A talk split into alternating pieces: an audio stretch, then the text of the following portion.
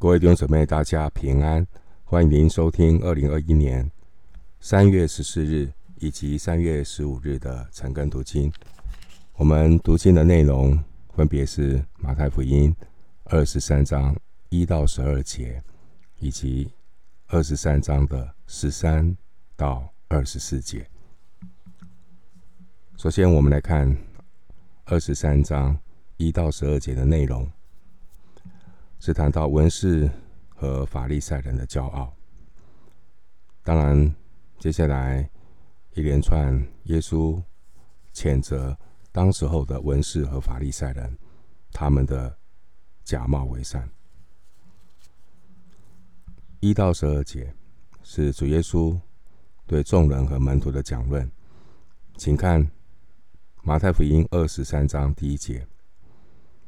马太福音二十三章第一节，那时耶稣对众人和门徒讲论。耶稣对众人和门徒讲论，是要把门徒和那些渴慕主耶稣教导的众人，从法利赛人的律法重担下，将他们释放出来。他们实在是被这些法利赛人，他们。诠释的这些法律规条啊，压得喘不过气来。所以，当 耶稣说“凡劳苦担重担的人，可以到我这里来的时候”，基本上呢，是跟这些律法的重担有关系，就是他们做过多的解释、延伸的解释。那安息日不可做工，哪些工不可做？哇，巨细靡遗，让。已经是可以说影响到他们日常的生活，所以有个有一件事情，当我们听过，安息日的时候，现代的啊，现代的以色列，安息日什么工都不可做，那到底可不可以按电梯？那如果手按电梯是做工的话，那如果你一层楼有五十层，每一层都要停，如果你住在四十八楼。你这趟电梯要坐多久？好，所以这是真的是重担了。耶稣特别要把门徒和那些渴慕的人分别出来。耶稣说：“你们必晓得真理，真理必叫你们得以自由。”继续看马太福音二十三章第二节。二十三章第二节说：“文士和法利赛人坐在。”摩西的位上，当时犹太的会堂设有摩西的位置啊。这个摩西的座位呢，是用大块的岩石凿成的。那为谁预备的呢？就是那些讲解律法的人坐在摩西的座位上。文士和法利赛人对犹太祖宗的遗传。非常的热心，他们在摩西律法之外，又添加了历代祖先遗传的条例，要犹太人去遵行。所以你可以看到，这个是一条一条衍生更多的人的传统，所以让犹太人感受到。非常的劳苦担重担。继续看马太福音二十三章第三节：凡他们所吩咐你们的，你们都要谨守遵行，但不要效法他们的行为，因为他们能说不能行。凡他们所吩咐你们的，是指关于律法的教训。也就是说，凡他们所吩咐你们的，文士法利赛人。所教导的，你们都要谨守遵行。在主耶稣复活之前，门徒和犹太人，他们仍然是谨守遵行律法。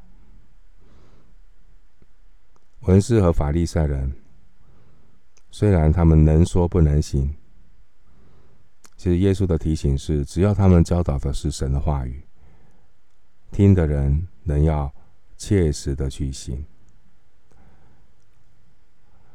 爱慕天国的人，我们是向上帝的真理对齐，单单要留意圣经的话语，而不要去太在意传神话语的人。就是如如同耶稣说的，他们能说不能行。虽然呢，传神话语的人自己也是罪人，也是有软弱，但是如果他讲的是合乎圣经，还是要切实的去信。每一个人呢，必须为自己有没有遵守神的话负责。我们听到是为自己听，不是为别人听。我们行道是为了上帝行，并是并不是为了讲原型。所以实际上不需要因人废言，因人废言。每一个讲员也都有他的限制。所以我们要存着谦卑、受教的心，来到神的面前，不要因人废言，以至于因为自己有所选择，因为因人废言，你就厌弃一些合乎真理的教导。继续看马太福音二十三章第四节。二十三章第四节，他们把难担的重担捆起来，搁在人的肩上，但自己一个指头也不肯动。难担的担重担啊，这是指律法的重担。法利赛人会用严苛的仪文条例、繁文缛节来要求别人。可是他们自己呢，只做表面功夫，他们生命没有活出行律法的实际，没有在生活当中遵行神的话。信仰必须与生活结合，活出基督，这才是见证。继续看马太福音二十三章第五节，他们一切所做的事。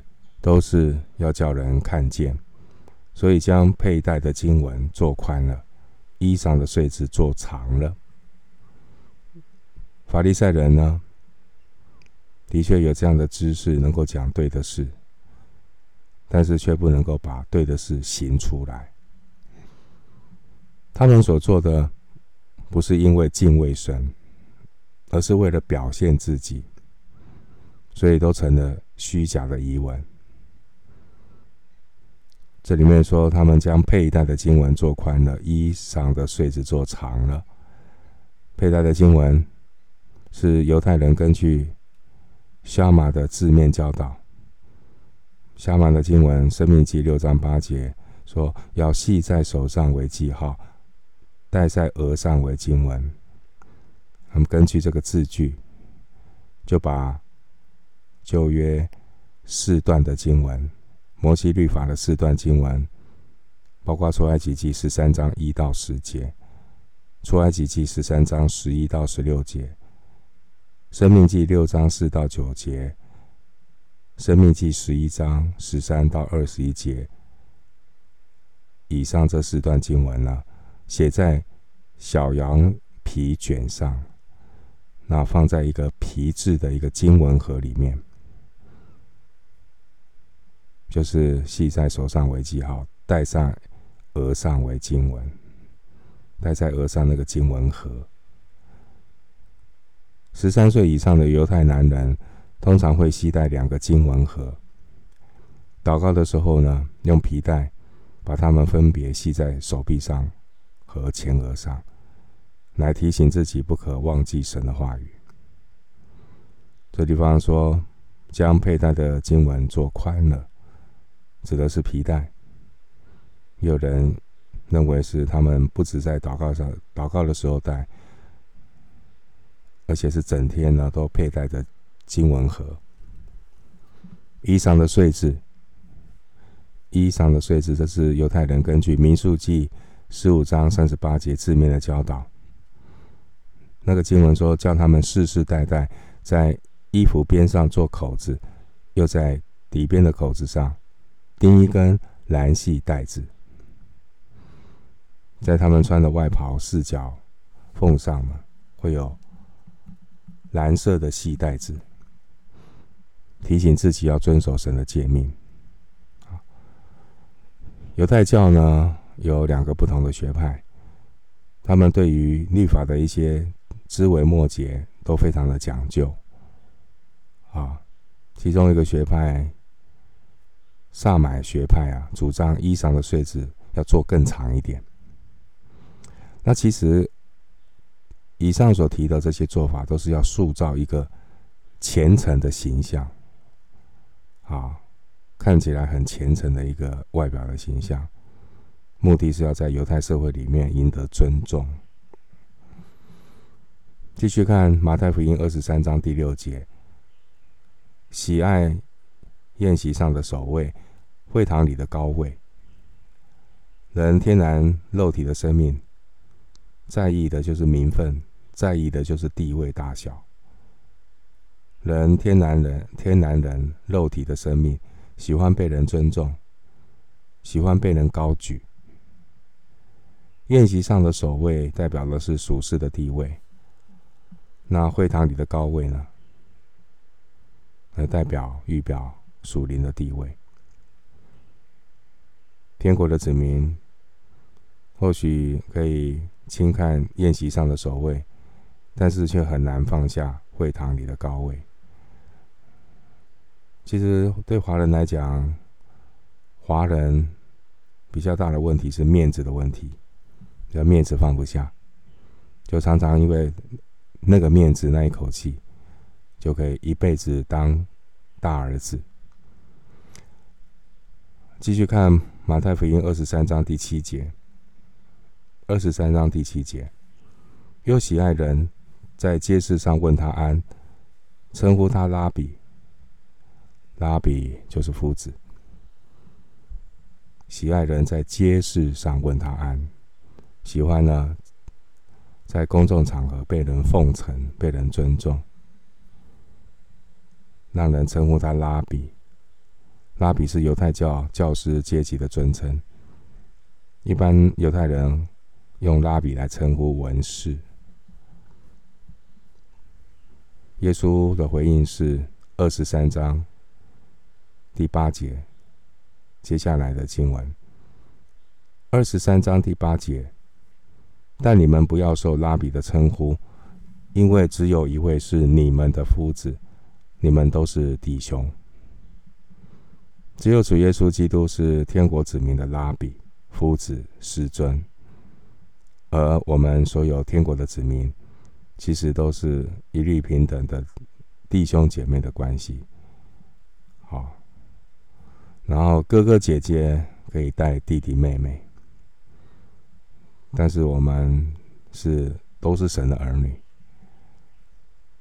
没有一个人可以称为绝对的属灵权威。我们通过历史，特别是教会的历史，前车之鉴可以证明这样的事情。自以为是属灵权威的人，是很容易跌倒的。也很容易去绊倒别人。我们唯独的权威是基督、圣子基督以及圣经上帝的话语，这是教会的根基，是教会的权威。继续看马太福音二十三章第九节，二十三章九节，也不要称呼地上的人为父，因为只有一位是你们的父。就是在天上的父，在主耶稣的讲话中，父从来就是用来称呼上帝，所以不是用来称呼任何的人。这是教导我们呢，不要让地上的任何人在天国子民的心中取代了天父的地位，而不是说禁止儿女叫父亲。啊，不是这样子的意思，是指唯独在我们心中的那个绝对至高无上的那个神的地位，是无可取代的。我们也不可以有神以外的偶像。那同时，另外圣经也是提醒我们，要有为父的心肠。我们在传福音、劝慰弟兄姊妹的时候，要有为父的心肠。哥林多前书四章十五节，帖撒罗尼迦前书二章十一节，要有为父的心肠，但不要太汲汲营营去追求那种为父的地位。继续来看马太福音二十三章第十节，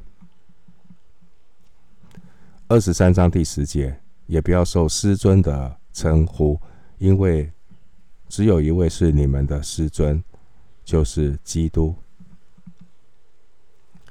我们根据哥林多前书十二章二十八节，还有以弗所书四章十一节里面的教导，神赐给教会有教师，教师的职分，它的功能主要是要帮助基督徒。明白圣经，啊，认识神的旨意。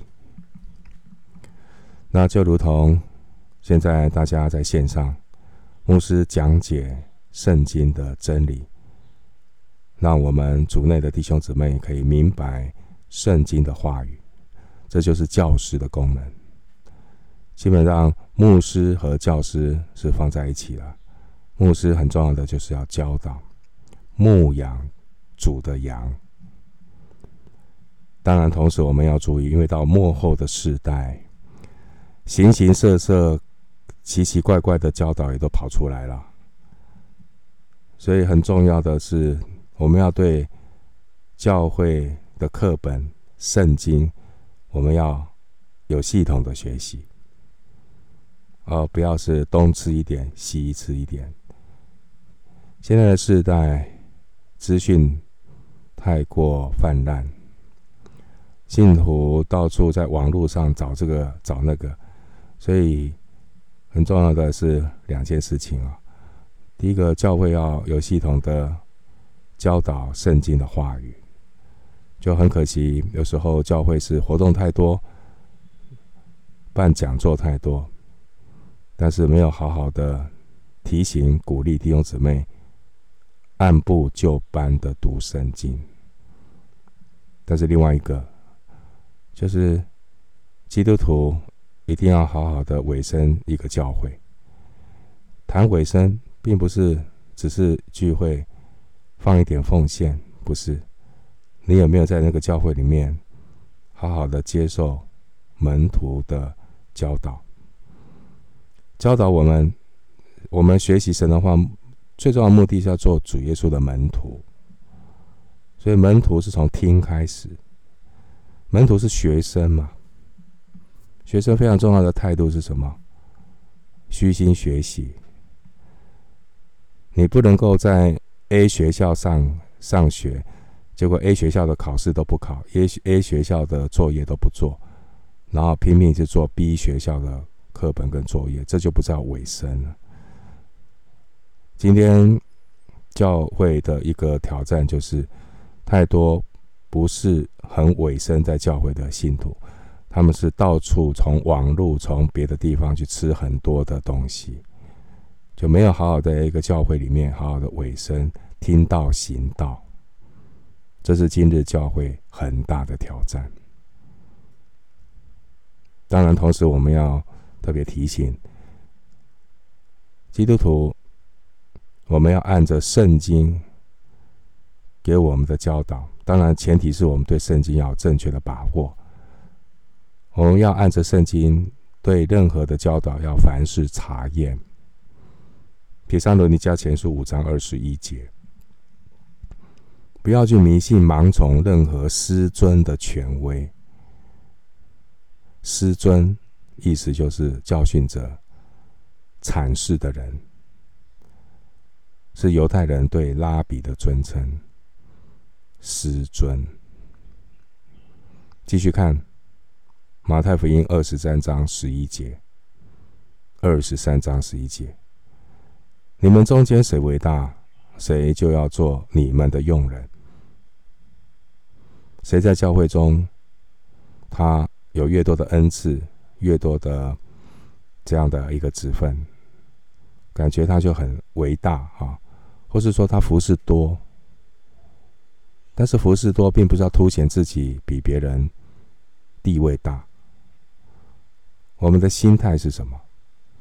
你们中间谁为大？我们认为的大是什么？嗯，他服侍比较多，他恩赐比较多。他比较热心，好，我们讲的不是大哦，他比较属灵。OK，好，我们用现代话说，你们中间谁为大？我们会说，你们中间谁自认是爱主、服侍主的属灵人？你的态度是什么？你是要做一个仆人、用人、仆人、用人、管家。耶稣特别强调。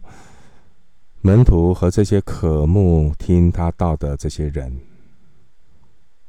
绝对不可以把职分和地位看作是争取的目标。上帝所给我们恩赐和职事，是这些职事的功能、职分的功能，目的是要服侍弟兄姐妹。我们一定要有这种仆人的心。继续看。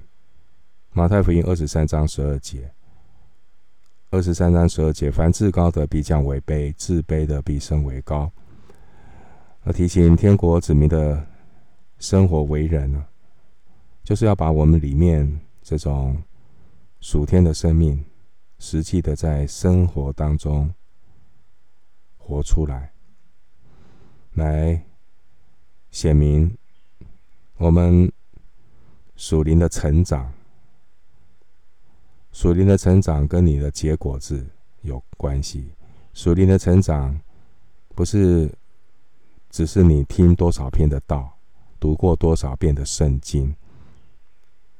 属灵的成长是你有没有听到行道，你有没有把你所听的遵行出来。还有非常重要的，属灵成长的意义不是做给人看，为了要换取人的掌声跟荣耀。一个真正有灵命成长的人，是做给上帝看，单单的寻求神的心意、神的喜悦、神的满足。因此，天国的子民不必太去在乎名分地位，也不必去计较人的这个给你的赞美或是贬义。不要去太在乎这个，因为你知道你所服侍的是谁，你是做给谁看的？你是因为爱耶稣服侍主，所以自卑的必升为高的自卑，是指自我谦卑的态度，而不是自卑感。凡自高的必降为卑，这是撒旦堕落的轨迹。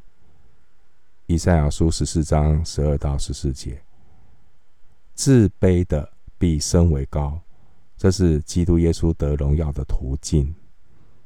腓利比书二章五到十一节。接下来，我们继续来看三月十五号的经文内容。三月十五号的经文内容是马太福音二十三章十三到二十四节。从十三节到三十六节，耶稣一连串提到文士和法利赛人七个祸，有祸了，有祸了。为什么他们有祸了？我们来看耶稣的提醒。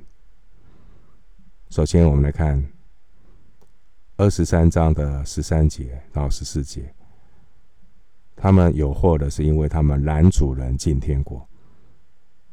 我们先看二十三章十三节，二十三章十三节，你们这假冒为善的文士和法利赛人有祸了，因为你们正当人前把天国的门关了，自己不进去，正要进去的人，你们也不容他们进去。这十三节到三十九节是主耶稣严厉责备文士和法利赛人，他们只有外表的扭扭曲扭曲啊，外表的这种造呃做作啊，扭捏做作，可是他们没有真正的活出生命的实际，也就是有敬虔的外貌，但是没有敬虔的实际。这个假冒为善，原文的意思就是在舞台上表演的演员。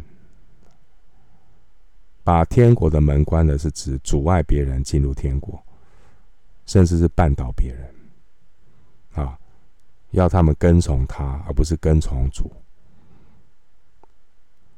所以我们非常留意这种所谓的血气的不合作主义。换句话说，就是他们对大使命，他们都知道大使命，可是谁推大使命？谁推他才配合，谁推他就不配合；谁讲得到他才听，谁讲得到他就不听。就是现在这个问题。然后经文说，他们也不容他们进去，他们也不容他们进去。他们为什么被不容进去？那这是指绊倒人的负面见证。怎么样的负面见证会绊倒人？第一，就是用错误的教导。误人子弟，让这些人啊，不是跟随主耶稣，活在属殿的权柄，而是活在人权力的辖制里面，所以就不得自由。所以第一种灾祸是针对文士法利赛人的这种顽梗以及固步自封，他们拒绝进天国。他们也强烈的阻碍别人进去，所以你可以看到这样的现象啊。宗教的领袖往往是最积最积极反对福音恩典的人，他们可以随意忍容忍别的事情，却不能够接受救恩的好消息。属血气的人也不愿意成为神施恩的对象，也不想也。不以为神要向人施恩，所以这给我们有信仰的一些反省哈。我们真的要为所有正当人前十三节有没有？因为你们正当人前，因为属灵的领袖都是在人前，在带领了一群人，向一群人讲话，所以我们要为这些正当人前的这些教会的领袖们祷告。千万不要把天国的门给关了。然后我们继续，我们看，在古老的经卷里面有的第十四节，所以圣经里面有个刮胡，这是古老的经卷里面有十四节。十四节说：“你们这假冒为善的文士和法利赛人有祸了，因为你们侵吞寡妇的家产，假意做很长的祷告，所以。”要受更重的刑罚。第二种灾祸，耶稣责备他们侵占寡妇的家产，然后又侵占之后呢，侵占别寡妇的家产之后呢，又故意做很长的祷告来掩饰自己的罪恶，那这叫做虚伪。到了今天，我们看到有一些异教徒利用同样的手法伎俩。去欺骗这些年年老的寡妇，或是无知的信徒，叫他们呢签下啊条文，把他们的财产献给宗教团体，这是名副其实的宗教骗子，假惺惺，故作姿态。耶稣说，他们要受更重的刑罚。你看到这边的形容非常的生动。假意做很长的祷告，是一面在陷别人于不义，陷害别人，一面又在外表装得很虔诚的样子。继续看马太福音二十三章十五节，他们使人走向灭亡的道路。马太福音二十三章十五节，你们这假冒为善的文士和法利赛人有祸了。因为你们走遍洋海陆地，勾引一个人入教，即入了教，却使他做地狱之子，比你们还加倍。第三种灾祸是耶稣指责文士法利赛人热心有余，啊，热心有余，却常常误导人。他们竭尽所能的要劝人改变他们的相信，改变他们的信仰。等那个人入了教之后，却使他加倍的邪恶。啊所以你知道，包着糖衣的毒药，先把你勾引进来，然后再加以洗脑，就如同今天一些热衷于异端邪教的人，他们呢，到处寻寻觅觅啊，去寻寻求各种的宗派法门，而且他们也很热心传扬他们的宗教。可是他们的结局却不堪设想啊！有人说，最多信众的宗教，往往会成为最容易走入歧途的地方。所以千万不要看说，哇，这个宗教团体人那么多，最多宗信众的宗教团体，往往是成为人最容易走入歧途的地方，因为我有群众心理。这误以会有类聚，群众心理，集体的催眠，啊，思想的改造，这些都要非常的留意。所以我们一定要慎思明辨。信仰是我们个人跟上帝的关系，而那个关系的建造是从道开始。太初有道，道与神同在，道就是神。道来自道。耶稣基督的道成肉身，到上帝所启示的话语。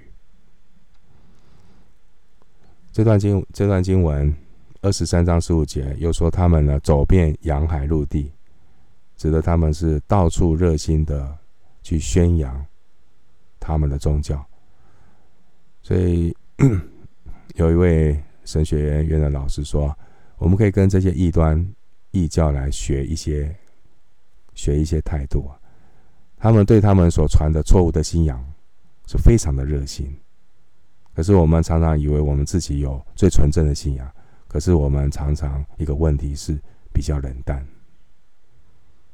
求主圣灵动工，让基督徒、让教会可以更多的动员起来，一起来为福音的大使命来效力。他们走遍洋海陆地，劝人入教，就是指。要外邦人，犹太人要外邦人皈依犹太教，结果经文说，使他们做地狱之子。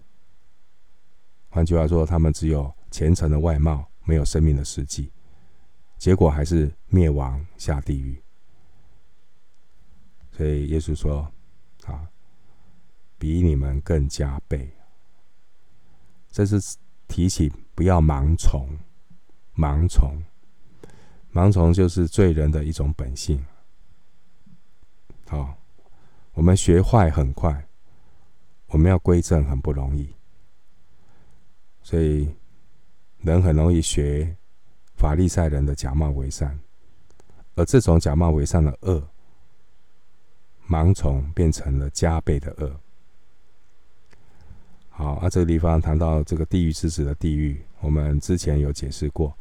原原那是指耶路撒冷城外的一处深谷，那个地地名叫做新嫩子谷，啊，那边曾经在旧约的时代是拜偶像的人焚烧儿女的地方，那是很邪恶的宗教仪式。那后来犹太人就把这个地方变成焚烧死刑犯的尸体和一切不洁的垃圾。那个火今年。累月都没有熄灭，就如同地狱里的火一样。继续来看马太福音二十三章十六到二十二节，拜金主义。崇拜金子过于敬拜神。请看二十三章的十六节。二十三章十六节，你们这瞎眼领路的有祸了！你们说，凡指着殿起誓的，这算不得什么；只是凡指着殿中金子起誓的，他就该谨守。文士和法利赛人，他们是用属地的观念来教导人。按很多传统来教导人，甚至告诉你怎么样的启示比较有效，怎么样的启示比较无效，就为他们这样的讲法，是为自己不遵守誓言找借口。啊，这边说瞎眼领路的，瞎眼的就是属灵的眼睛被蒙蔽，看不见正确的道路。继续看二十三章十七节。二十三章十七节，你们这无知瞎眼的人呐、什么是大的？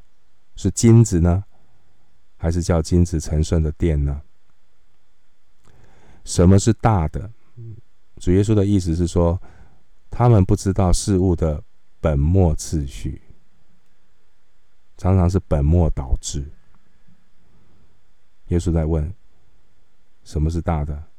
什么是？优先顺序是金子呢，还是叫金子成圣的殿呢？成圣指的是分别为圣归于神。这边的成圣并不是性质上的成圣，是指在地位上的成圣。这金子虽然很值钱，但是如果它用在圣殿以外的功用啊，它是属世的。好，这个用于圣殿，指的它是分别为圣，所以这个金子会被分别为圣，用在荣耀神的事情上面，用在殿的上面，它被分别为圣，而殿是比金子大。换句话说，是神神的殿，神住在神的殿里面。那我们把这些分别为圣的金子带到神的面前，所以要记得优先顺序，不是为了奉献而奉献，不是为了聚会而聚会。继续看二十三章十八节，你们又说，凡指着坛起誓的，这算不得什么；只是凡指着坛上礼物起誓的，他就该谨守。这个坛指的是献祭用的祭坛，而礼物是指祭物、祭坛、祭物、祭物就是牛羊鸽子等等这些祭物。文士和法利赛人认为呢，指着祭坛起的事不算数，不必去遵行；但是呢，指着祭坛上的礼物起的事就应该谨守。啊，我们真的是很难理解他们这样的想法。啊，指着祭坛算不得什么，指着祭物起誓就可以谨就要谨守。啊，我们不是犹太人，很难理解他们这样的教导的目的。他就是本末倒置。继续看二十三章的十九到二十二节，十九到二十二节，你们这瞎眼的人呐、什么是大的？是礼物呢，还是叫礼物成圣的坛呢？所以人指着坛起誓，就是指着坛和坛上一切所有的起誓；人指着殿起誓，就是指着殿和那住在殿里的起誓；人指着天起誓，就是指着神的宝座和那坐在上面的起誓。以上耶稣所列举的这些例子啊。他其实要谴责文士法利赛人，他们根本就是没有属灵的眼光，所以他们的思想、他们的罪是非常的荒谬。他们在属神的事情上面和属世的事情上面，他们经常是颠倒次序、混乱那个价值观，那舍本逐末啊。其实关于这个。起誓发誓这个事情啊，耶稣其实已经教导过，他禁止一切的起誓，啊，不管是对什么发誓，有是就是，不是就就不是，若是多说就出于那恶者。我们可以参考马太福音五章三十四到三十六节。啊，所以呢，耶稣已经禁止一切的启示，啊，并不是说好像这种启示的形式比较好，就会比较灵验，那一种启示就不 OK。啊，犹太人的一个观念了哈，起誓你要对啊，对着一个什么物件来起誓嘛。好，当然一般会说啊，我奉上帝的名，啊，我发誓如何如何。那犹太人是不可以随便说出上帝的名，所以是不可以随便指着神的名启示。所以有些人呢，就哎有这个权宜的做法，我们就可以指神以外的一些物件来启示，啊，那万一啊起的事就会没有去遵守。呃，也可以后悔，啊，或是发现起错事了，后悔了，啊，也可以避免说，哇，我是奉以神的名起誓，避免导致严重的后果。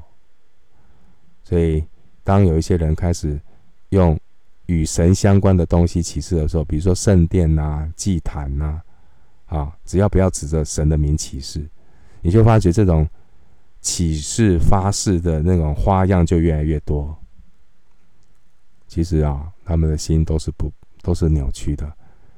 他们其实这也是一种另类的妄称神的名，犯了十诫的第三诫。这就是律法主义的诡辩诡诈，严重的扭曲经文的原来的意思。他自己呢，就增添了很多的做法，来掩饰自己的这种包藏祸心的罪恶。在神学上钻牛角尖，听他们讲，好像很有洞察力，很有分辨力。其实，这个拐弯抹角的那一套，都是从罪恶里被发出来的。在耶稣基督的真光中一照，是丑陋不堪的。